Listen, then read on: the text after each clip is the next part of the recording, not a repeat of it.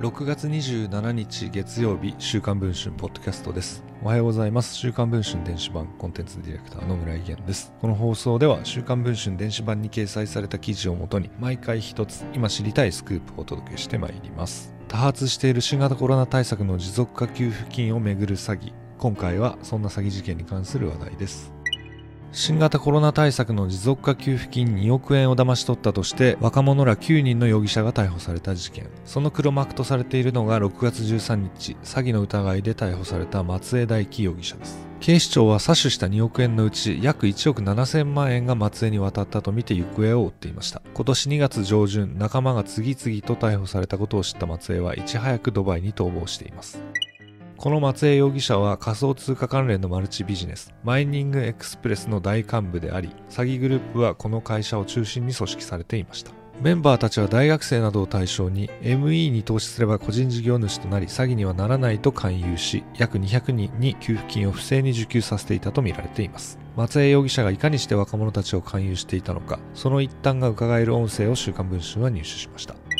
松江容疑者が ME のビジネスを始めたのは3年前のことです。マイニングとは暗号資産の取引を記録する作業への報酬として暗号資産を得る仕組みのこと。ME はウクライナに工場拠点を置くことで低コストの採掘作業が実現できると懸念。氷回りの配当に加え、投資者を勧誘すれば報酬を得られるという典型的なマルチ商法の手法で勢力を拡大していました。ME 内でブラックダイヤモンドというタイトルを保持していた松江容疑者は、報酬6000万円に加え、リーダーシップボーナスとして月収600万円を得ていたといいます。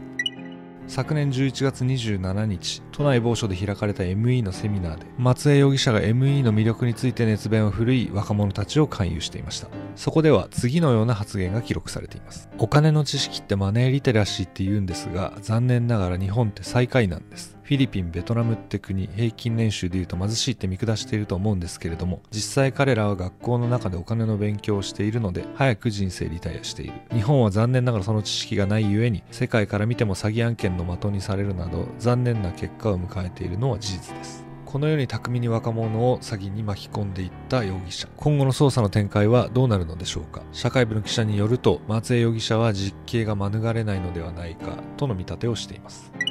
現在配信中の週刊文春の電子版では松江容疑者の詳しい経歴や社会人デビューを果たした後の豪遊ぶり、逃亡先でのドバイでの優雅な生活について報じています。音声とともに週刊文春電子版でチェックをしていただければと思います。それでは本日の週刊文春ポッドキャストはこれで終わりたいと思います。また次の放送を楽しみにお待ちいただければと思います。